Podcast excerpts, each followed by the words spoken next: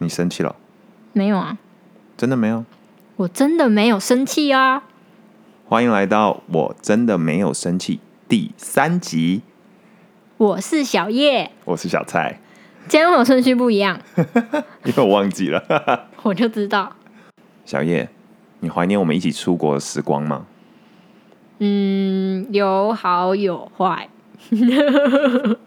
那你觉得情侣一起出国玩是好选择吗？第一次通常都会是一个很灾难。你觉得原因是不是因为这对情侣如果从来没有一起出国，然后他们对他们第一次到了异国，享受异国的氛围有一个很高的期待，结果去了之后才会发现，哇，住的跟想象的不一样，然后搭那些捷运地铁跟想象的不一样，更复杂，就被一些现实的条件给击垮。我觉得不是现实的条件，我觉得是另一半的态度，就是因为第一次情侣让甜蜜蜜一起出国，就会很期待啊，然后你就会想啊，可以在什么浪漫的地方一起看个什么东西，然后就觉得感情一定会加温。但你到了那个地方，然后发现另一半怎么迷路了，不敢问路，然后在那边扭扭捏捏，然后叫你去问。不然就是又找不到什么餐厅在哪里，然后干嘛干嘛，就这些事情就会让你的期待破灭，然后就会吵架。你刚刚说的这些，听起来怎么有一点像是我们一起去香港玩的故事？就是我们去香港玩的故事，这是一个很经典的第一次情侣出国旅行大吵架的经典案例。当时我们两个决定想找一个地方去玩，所以我们两个就跑去了香港。那我们也很认真规划行程。记得我们一开始到了第一天就想说要去吃哪一些餐厅，然后去逛哪些地方，然后第二天去看什么呃维多利亚港的烟火秀是吗？灯光秀，灯光秀。然后第三天又要去什么地方？什么地方？反正就规划了一个还不错的行程。结果没有想到，我永远记得我们第一天到了之后，我们跑去吃拥挤，一个不小心就把好多预算全部花在那家店了。大概一半的旅费都花在吃了那个什么烧鹅哦。都没料到那么贵啊，然后就反正也不知道就爆点，然后就点了青柠可乐，我永远记得。对，一杯一杯小小杯的可乐加几片柠檬，收我两百块。后来我们就只好放弃去迪士尼的事情。对，而且我去香港，我就蛮期待去迪士尼，因为我没有去过啊。然后结果第一天我们两个就把旅费花掉一半。你不能怪我嘛？这个是我们两个情侣第一次一起出国，所以有很多事情没有考虑的那么清楚。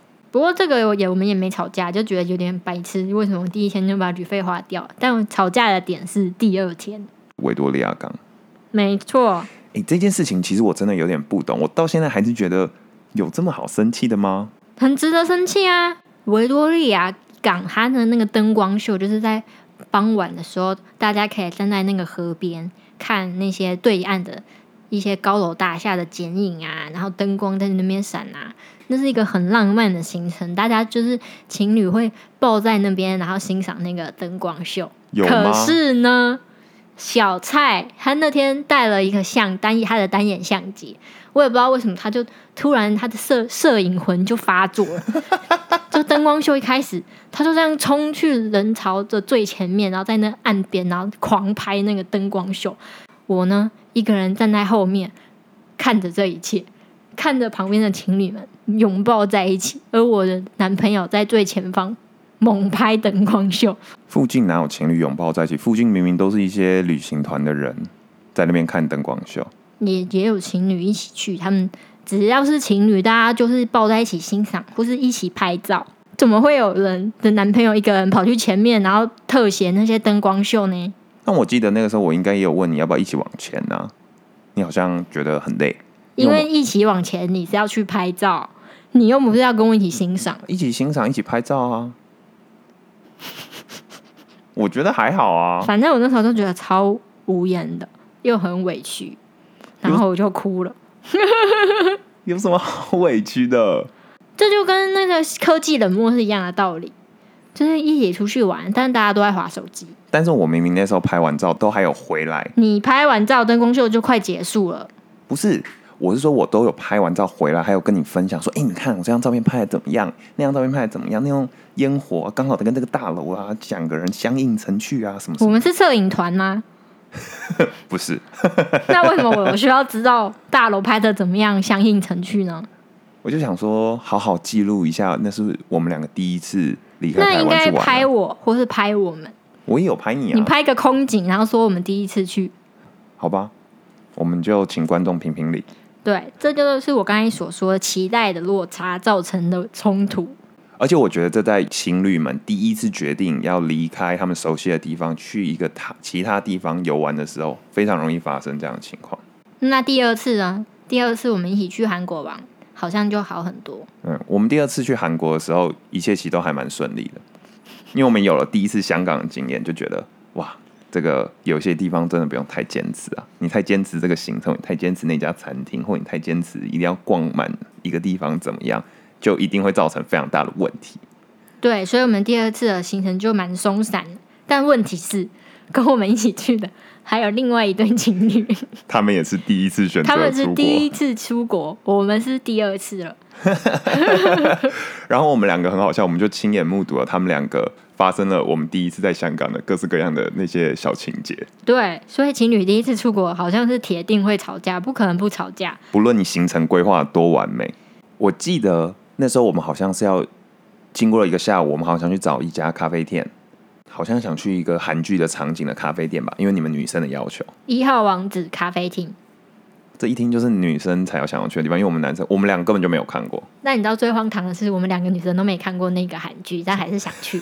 所以说我们四个人从来没有人看过那个韩剧。yes，好，但我我记得那天走路的途中有一点迷路，可是因为我跟小叶我们两个已经算是对迷路了有经验或者有心理准备了，反正迷路也无所谓，就当看看不同的东西，散散步。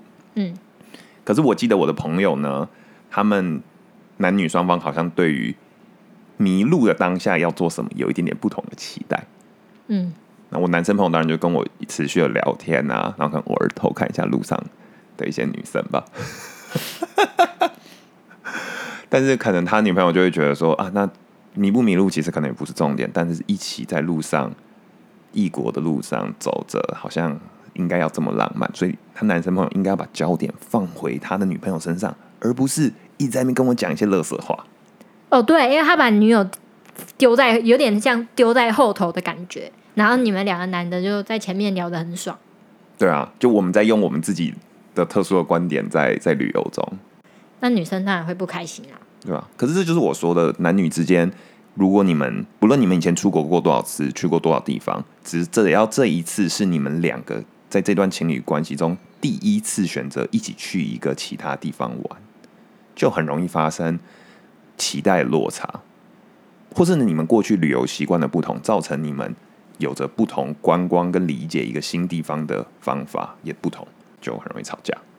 像你有时候就会比较喜欢去一些咖啡厅啊，或者一些很漂亮餐厅景点去看看或去吃东西。可是像那个对我而言，尤其是甜点店，我就呃好像没什么兴趣。主要是看去什么地方吧，而且我也很喜欢去看一些自然景观啊，或者去海边啊、去山上啊，就是当地有特色的景观，我都蛮喜欢去的。可是小蔡是不喜欢看风景，你不太享受看风景，对吧？我觉得年纪好像有点差哎。以前年在年轻一点的时候，我是真的对风景没什么兴趣，就觉得啊，你知道，好山好水好无聊。但现但现在好像就渐渐觉得好像可以理解了。你现在喜欢风景哦，我觉得好像可以理解，如果那种很壮阔的，可以理解它那些美丽。不用很壮阔啊，什么林间小道这种潺潺小溪也很漂亮啊。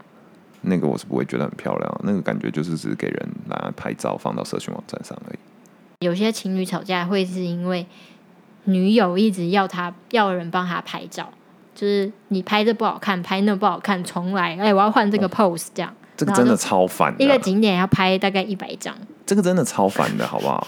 我不论你们是感情多好的情侣，不论你的男朋友多么的有耐心，这件事情持续了很久，他一定也会觉得很烦啊。我觉得各位女生不要再为难男朋友了，因为他们真的不会拍照。你下次要拍漂亮的照片，找朋友去，不要再像我现在九年，我已经放弃了。基本上，我现在我男友的功小蔡的功用就是，哎、你帮我拿着手机，我自己自拍，就是它是一个人体脚架的概念。我已经不再相信他的审美观了。不过，除了第一次之外，之后我们的旅游都算还蛮幸福的吧，还蛮愉快哦。真的，因为我觉得我们学习到如何好好的分配我们俩各自擅长的事情。对，我觉得事前的工作分配也很重要。我们两个的分配是说，我负责规划所有景点，就是今天要做什么，明天要做什么。然后小蔡是负责订饭店、买机票，然后景点可能要什么门票啊，这些 就是这些行政事务的行政事务是交给小蔡，但是策略规划还是属于我的工作。而且通常我就会说，我想要去 A、B、C 这三个地方，其他地方我都可以，那就看你想要去哪里。那小叶很厉害，因为小叶他就你都会把那些行程串得很漂亮。我就是看一下我们要去哪些景点，然后把一些近的连在一起，然后交通方式我也都会查好，就是这是我的工作。可是我觉得有一点就是情侣他们也是会有人会这样分配，可是小蔡比较好、比较棒的一点就是他不会去了之后，然后在那边抱怨。哦，我真的完全不抱怨呢，因为我觉得各个这样的地方都有去的价值啊。对，因为有时候人家辛苦安排啊，他、结果去了，你又在那边闲，真的是白目自己。这种就是真的是情侣。出国大忌了。对，而且情侣只要把行程规划的很好，就非常有机会两个人都想要去一个地方，然后发遇到了出其不意的好运。就是如果你和和睦睦的这样一起旅游，就会有一些好运气。对，正能量，吸引力法则。像我们去东京，我记得我们去东京的时候，我们不是想看樱花吗？对，可是因为我们时间没有做太多功课，所以我们其实没有做非常完整，我们就有点像是提早了，可能一个礼拜，一个礼拜左右去，就那时候都还没有观光客吧，就大家都还没有准备去，然后我们就去了新宿御苑，刚好它有一天樱花，有一点点微微开，就我们原本已经觉得很满意了，反正本来我们也没好好做太多功课，那能看到就已经觉得很幸运。结果当时突然之间，我们走进新宿医院的时候，天空就开始飘雪，那个真的很像那种动画或者是漫画或者是偶像剧的情节。真的，那个当下真的超浪漫，因为他雪就飘下来，然后我们的日本朋友还跟我们说，他觉得我们超幸运的，因为我们刚好看到樱吹雪嘛，诶，是叫樱吹雪吗 之类的啦，就是你能看同时看到雪加樱花，就是算很幸运这样。对，而且它感觉就让人好像是一种进入神的领域的感觉，因为我们在进去新宿御院前面就只是很冷而已，然后天气这样阴阴的，可是这样一踏进去那个新宿医院医院的大门，然后就开始飘雪，然后我们一出来，马上雪就停了。对 就觉得我们刚才好像进去了别的时空的感觉。对，那边真的很美。那一刻我拍的照片就还不错吧？还蛮美，就是雪还有樱花一起飞下来。对啊，风景加成，风景加成。但你记得我们走到里面差点冻死吗？对，因为我们完全没有准备任何的装备或手套，手直接快爆掉。我们最后受不了，直接去那个贩卖机买一个热咖啡，一定要这样摸，就休息一下才有办法继续走。但我依然觉得那个是我们在东京之旅的时候非常非常非常值得的一个行程之一。没错，到目前为止啊，情侣只要彼此有点弹性，然后好好的工作分配，其实我觉得情侣一起出游，重点不是你们能不能玩的多么的物超所值啊，就是饭店啊，CP 值高不高啊，或者这个门票有没有买到最便宜的啊，行程啊有没有去到所有知名的景点，我觉得这些好像都不是重点，重点还是应该在焦点应该放在彼此身上。彼此身上，怎样？怎么了吗？你确定你有做到吗？有啊，我没有吗？你记得我们今年冬天去 Killington 滑雪的时光吗？我我我我我我有把焦点放在你身上啊。我我来讲一下这个故事好了。好，那那那一，因为我们在纽约冬天的时候，大家都会去滑雪。那那一次是我们有一些爱滑雪的朋友找我们一起去玩。那我跟小蔡都是第一次滑雪，所以我们两个都还蛮兴奋。结果呢，我们第一次第一天就是都在新手坡那边练嘛，然后练练练。突然，因为小蔡算蛮有滑雪天分，我是普普，而且我觉得滑雪真的超难，因为我们是滑那个雪板 snow- 对 snowboard。那他如果跌倒了，你需要用你的核心硬钉那样钉起来，所以跌倒，但新手你就一定是滑一下就跌，滑一下就跌，所以你核心就是一直炸裂这种。我核心就超废，所以我那天其实蛮 蛮崩溃的。到了下午，小蔡他就觉得他自己新手坡挑战的不错了，他想要挑战隔壁的绿道，绿道，绿道就是比新手坡在更斜一点，但还是新手专用啊，基本上应该是这样。还是新手专用。我记得小蔡跟我还有两个男生，都是我们的朋友，这样一起去滑。结果小蔡就跟其中一个男生两个人挑战绿道，挑战的很爽哦，从上 上面这样滑啊滑下去，滑下去。我一个人呢就在后面狂叠狂叠。但其中我们有个朋友非常的厉害，然后他都会负责就是照顾我们全部人状况怎么样。对他非常他非常有耐心，而且很善良。他就一路都在照顾我，因为我只要一跌倒，他就会过来扶我，因为他知道我已经核心已经炸裂，没有力气，他都会扶我。可是我也想要救你啊，我也想要帮你。根本没有要救我，你已经消失在前面的人海之中我我必须这边要强调一下，我不是没有想要救你，是我有时候我自己还照顾得了我自己，但你要我救你，这可能对我而言有点太难了。你没有，你没有想要照顾我，因为你就一溜烟的就跟另外一个人就飞走了，我控制不了啊，就是你连停下来想要看一下我都没有，我没有就觉得超办不爽。法，我没有办法停下来啊。好，没关系，我再继续讲我爆发的点。然后因为绿道它旁边是那个缆车的那个那个路线嘛，那缆车它会有一根一根超大的柱子这样立在旁边，那柱子旁边它会有一个凹陷，一个像一个坑，所以陷阱，陷阱。虽然它有那个小网，但那网根本没屁用，你要冲过去就是掉到那个洞里面，所以我就一直很害怕。但你知道，越害怕你就是会往那里去，我的雪板就控制不了，我就一直往那个坑里面那边滑。那那个善良的朋友呢，他看到我要往那边滑，他就赶快来救我，他这样跑跑过来，他就这样滑过来救我。结果我就拽着他一起跌到坑里面，你把一个人家那么厉害，可以征服黑道的人，嗯直接在绿道摔进坑里，也算是成就了。哦，我都这样拽着他，这样呱砰一圈，然后起来。又跌倒，又跌倒，反正我就这样一路跌到下面去，然后就看到小蔡跟另外一个朋友站在那边开心的聊天，我瞬间委屈爆发。我觉得为什么一路上照顾我的都是别人，我男朋友一个人这样冲下去，然后不见踪影，我很抱歉，你生气了。有一点。我刚刚有忍耐，但是我我当时能力没办法啦。不过你这样讲，你也要公平对待一下，因为第二次我们去滑雪的时候，我是不是就真的是把焦点放在你身上了？那是因为那一次大吵了一遍。你说说看，你当时在下面开心，然后看到我一个人在那边哭，你怎么作何感想？我也很心疼你，好不好？我当时也是问你说，哎、你要不要怎么样？然后去问你，帮你去找位置坐啊，然后想办法看有没有热水啊，可以给你喝啊，然后让你休息一下。我也有弥补我刚刚忘记做的那些事情。虽然这种事后弥补都已经有点太晚了，没有没有，可是你知道，因为我完全不知道你发生这件事情。就我开始滑之后，我那个时候其实也也不太会刹车，我就是你只要能顺顺的，我就已经觉得很不错，我就已经啾啾啾啾就下去了。所以你是说你很专注于滑雪，就没有无力管其他的东西的意思？我专注的不只是滑雪，我专注的是如何让我自己不要挂掉。好吧，因为那我当下其实我摔得很惨，而且那个绿道其实有点冰，就是因为它哦前、前一晚好像下过雨，雪况不好所以地板其实很硬、很冰、很硬、很冻啊，所以你一跌倒就是非常痛。不过我们第二次去滑雪，去另外一个雪场的时候，事情就变得比较好了。